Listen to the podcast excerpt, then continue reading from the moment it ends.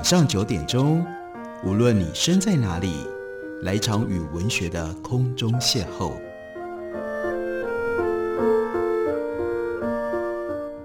杨照谈书，邀您一同遨游文学世界，认识古今中外的经典之作。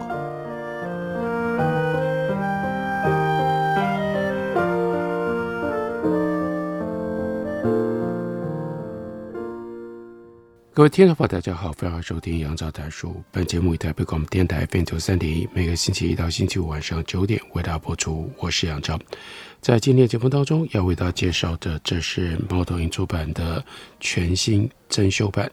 两位作者是经济学的教授赖建成以及何泰宽，他们两个人合写了一本经济史的趣味。读经济史真的很有趣味吗？在书里面。两位作者就举了很多的例子，让我们可以了解，如果从经济史的角度来看，我们会看到什么样的趣味。当然，更重要的，我们可以增加什么样的知识。举个例子来说，这两位教授他们写文章应该是用电脑，所以就先从电脑键盘来讲起。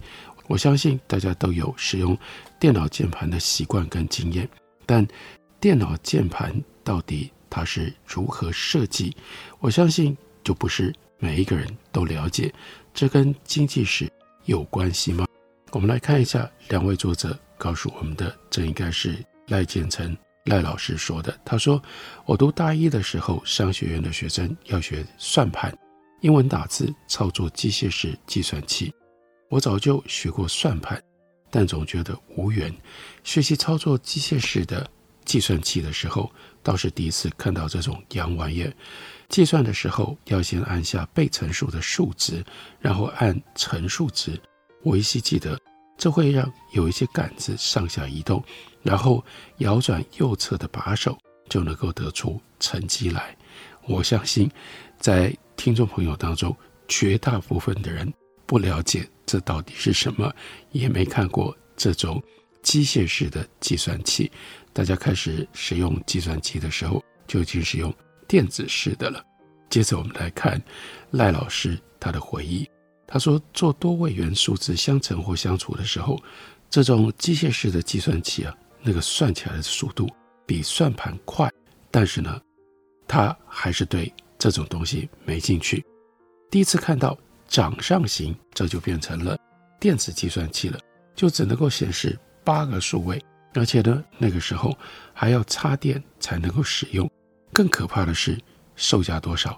三千块钱，是一个大学毕业生他的一个月的起薪，一个月薪水只能够买一台插电式的掌上电子计算机。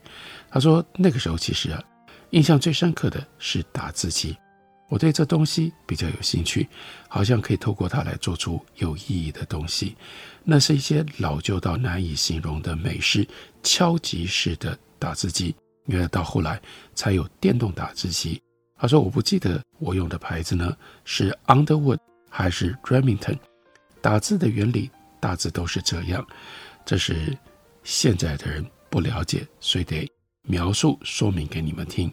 如果你按下了 A 键。”就会有一根细扁的铁杆击向一个圆形的滚筒，滚筒上是一张白纸，白纸的前方是黑色的墨水袋。按下 A 键的时候，铁杆就打出整个键盘的正中间缺口，透过色带把 A 这个字母呢打在纸上。如果你要打的是大写的 A，你要按 Shift 这个键。这当时呢，真的就是那个 Shift 压下去的时候呢。他会把整个铁杆移动，用这种方法来打出大写的 A 字。他说：“我所使用的这些打字机啊，已经不知道被多少学长糟蹋过了。每一个字杆的弹簧会随着英文字出现的频率而有不一样的松紧程度，这就是关键了。在键盘中央位置，例如说 T、Y、U，因为最常被打得到，那相对的像 Q 啦、C 啦、X 这些键。”就比较少打得到，所需要的打击力道跟弹回的时间也不一样。你还不能打太快，因为打太快的时候呢，有一些字杆还没有弹回来，你就打下一个字键，这些铁杆呢就缠在一起了。要用手呢再把它分开拨回，你才能够恢复原来的打字方式。这是机械老旧之后不可避免的结果。练习的时候呢，有三分之一的时间在拆解这纠结的打击感。应对之道就是不要照练习本上所教的，把十根手指全部放在键盘上同时打字。他的方法是只用左右手各三个手指，也就是只剩下六根手指有功能，可以减少很多的麻烦。所以赖老师说，我不是手脚灵巧的人，练习之后呢，觉得用四指神功是最快的。接下来他到巴黎去读书，因为赖建成他的重要的资历，也就是巴黎高等社会科学研究院的博士，他也曾经担任过哈佛大学燕京学社的访问学人。他目前是清华大学经济系的荣誉退休教授，他的研究方向就是经济史以及经济思想史。他去巴黎读书的时候呢，买了一个日本制的 Brother 打字机兄弟牌，键盘的排列方式，哎，和英文不一样，因为法文的字母呢，还有很多在字母上面的各种不同的符号，A、B、C、D 的位置也跟英文的键盘没有完全一样。他用了五年多的法文键盘，以至于呢，几乎忘了英文键盘的相对位置。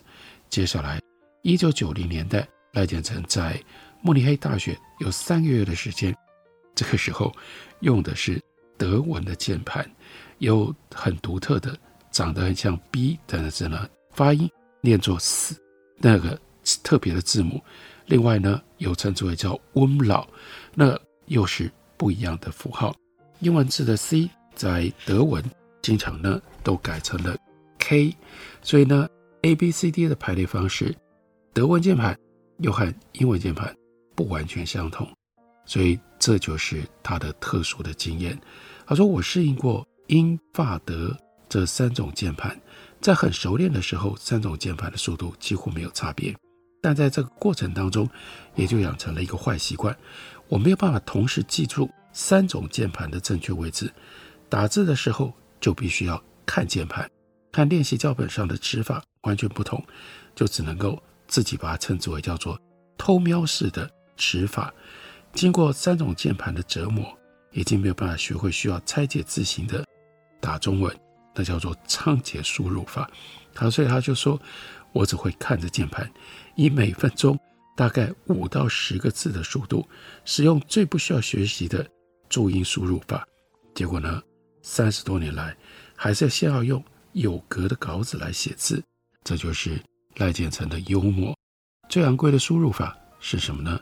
叫做太座输入法，来打出文章，也就是要麻烦太太帮忙打字输入。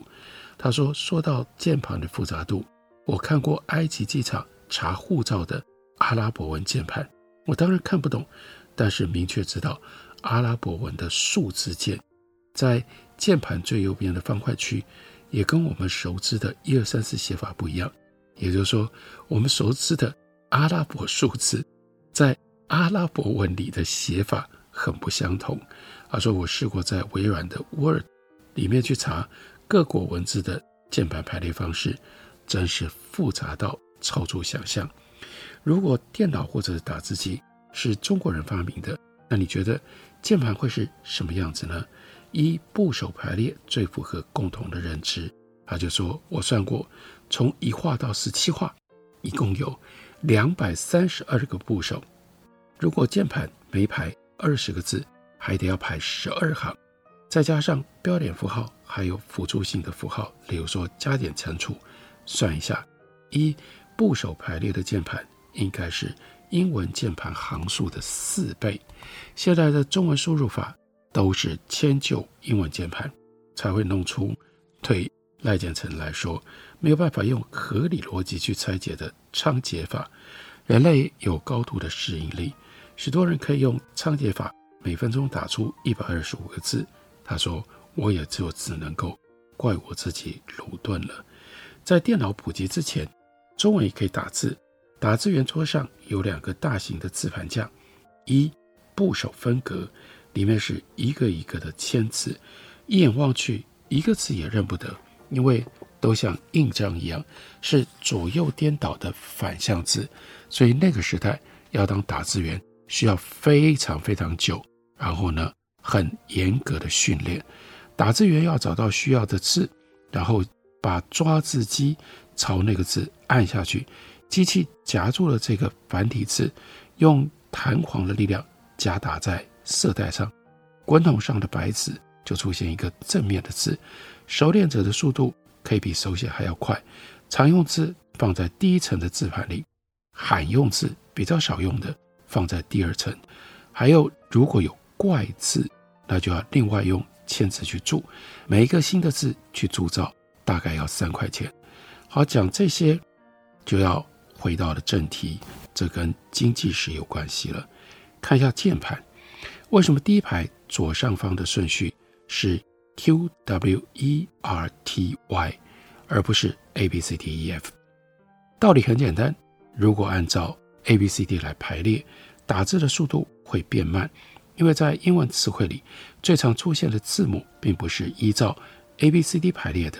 也就是说，如果要追求打字速度极大化，就要把最常出现的字母放在最灵巧的手指的位置，也就是比较中间，因为我们放在键盘上，那是食指跟中指容易按键的地方。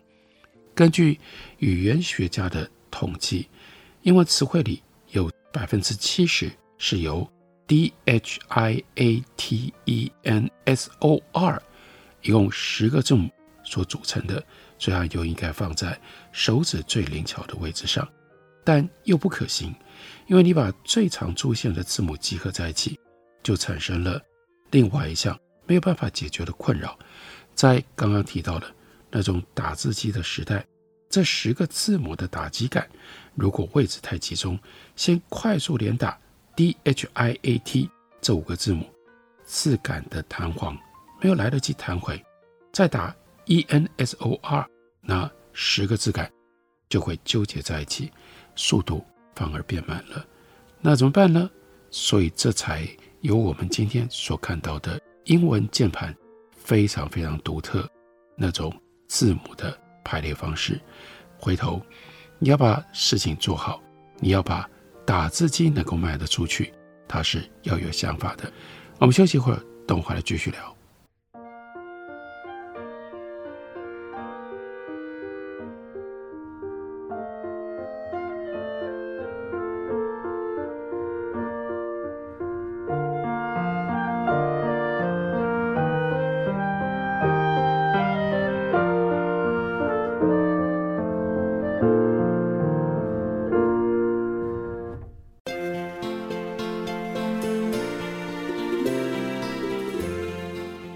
大家好，我是李千娜。台北的好声音尽在 FM 九三点一，AM 一一三四，台北广播电台。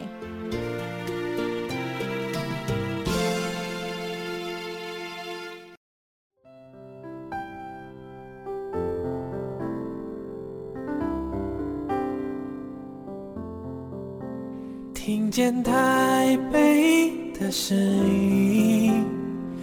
有颗热情的心，有爱与梦想的电台，台北广播 FM 九三点一。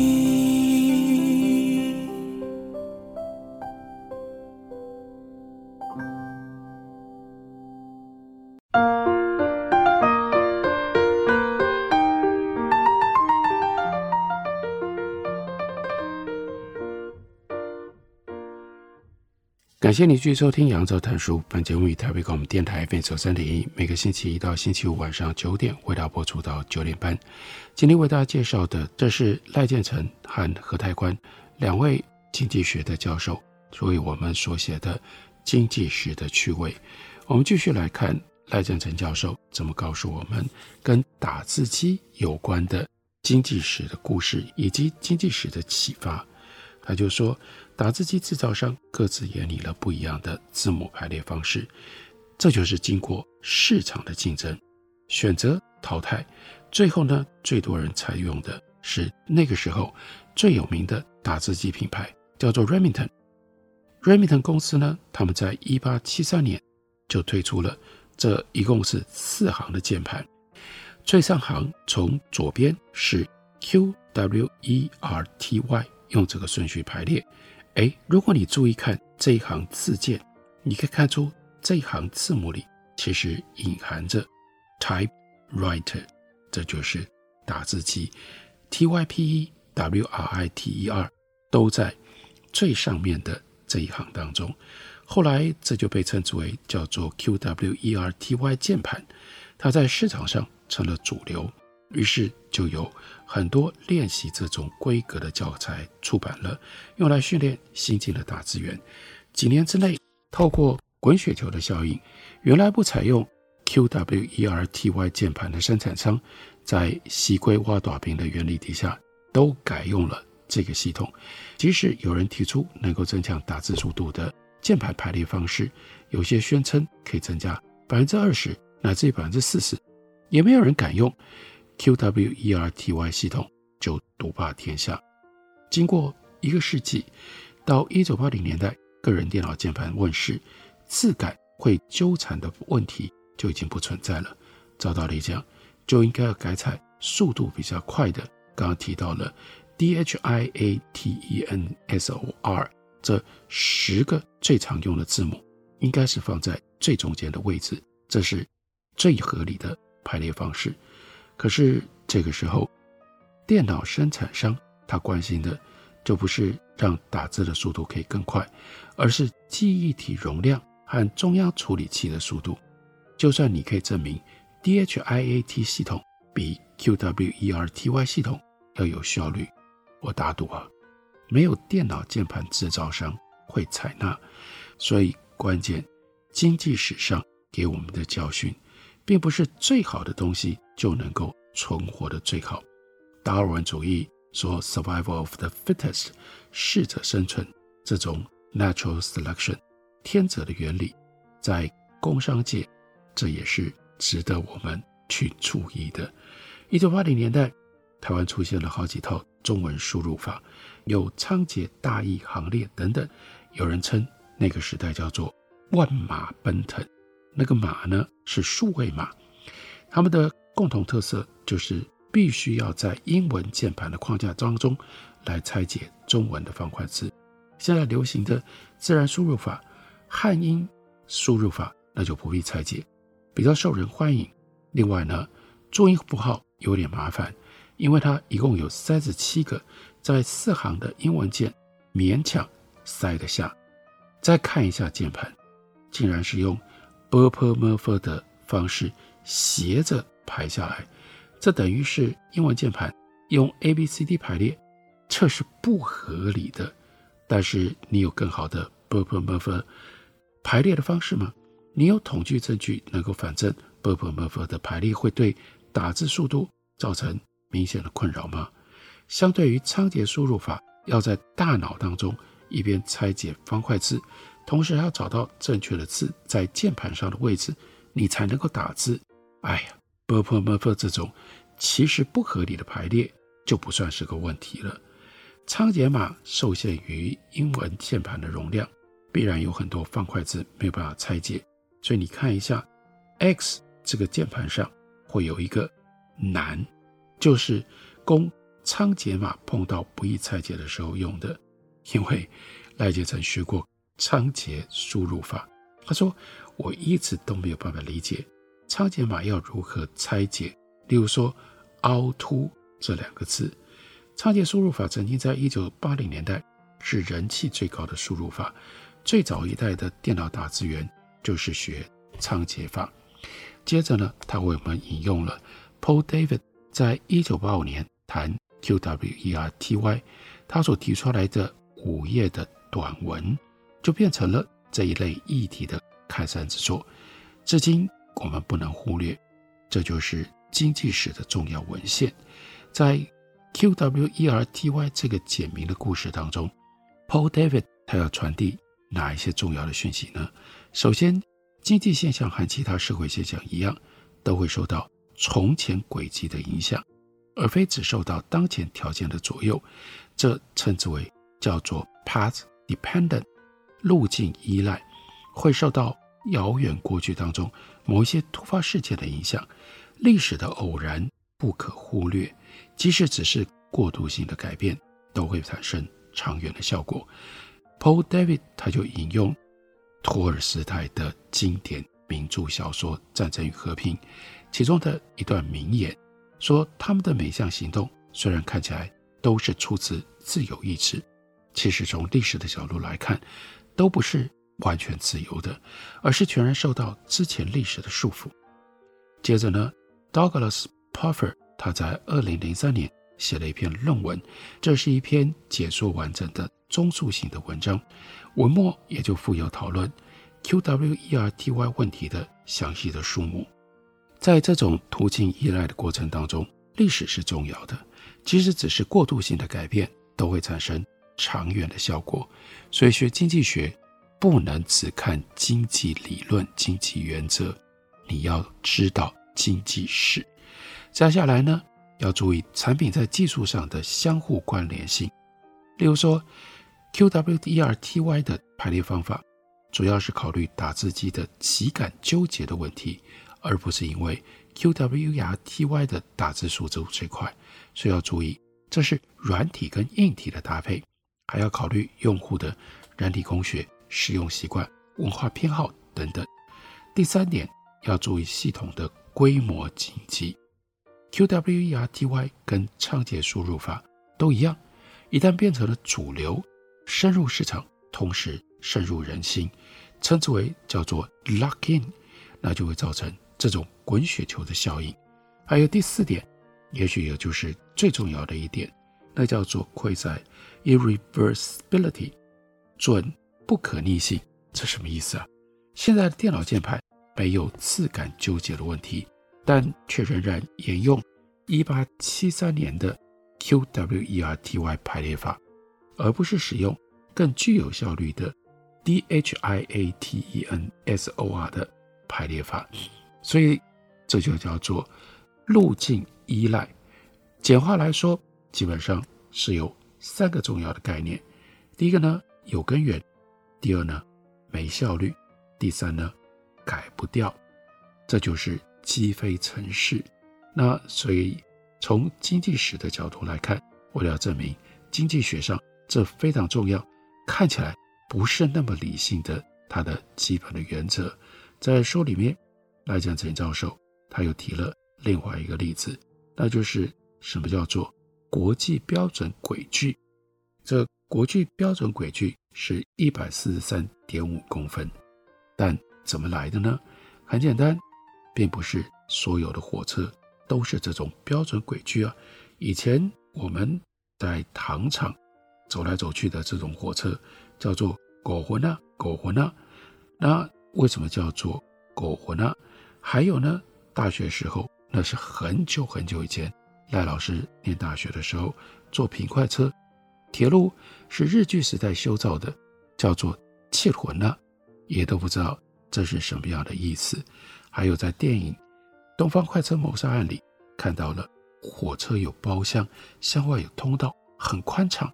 到巴黎第一次坐到有包厢的火车，就感觉到台湾的火车还真窄。这就是轨距的问题。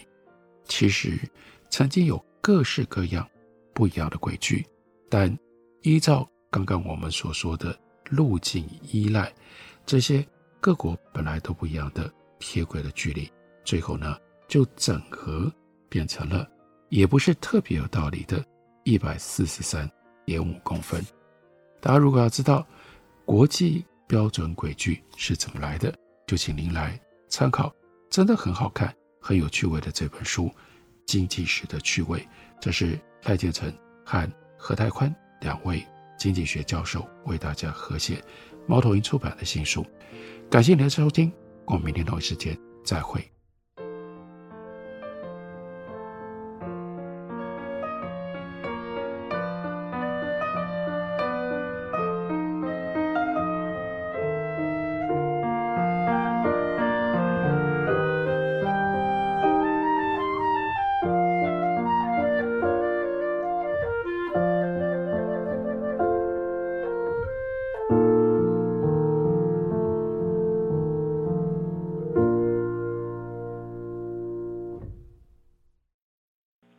拨的电话无法接听，请稍后再拨。The number you have dialed is not available.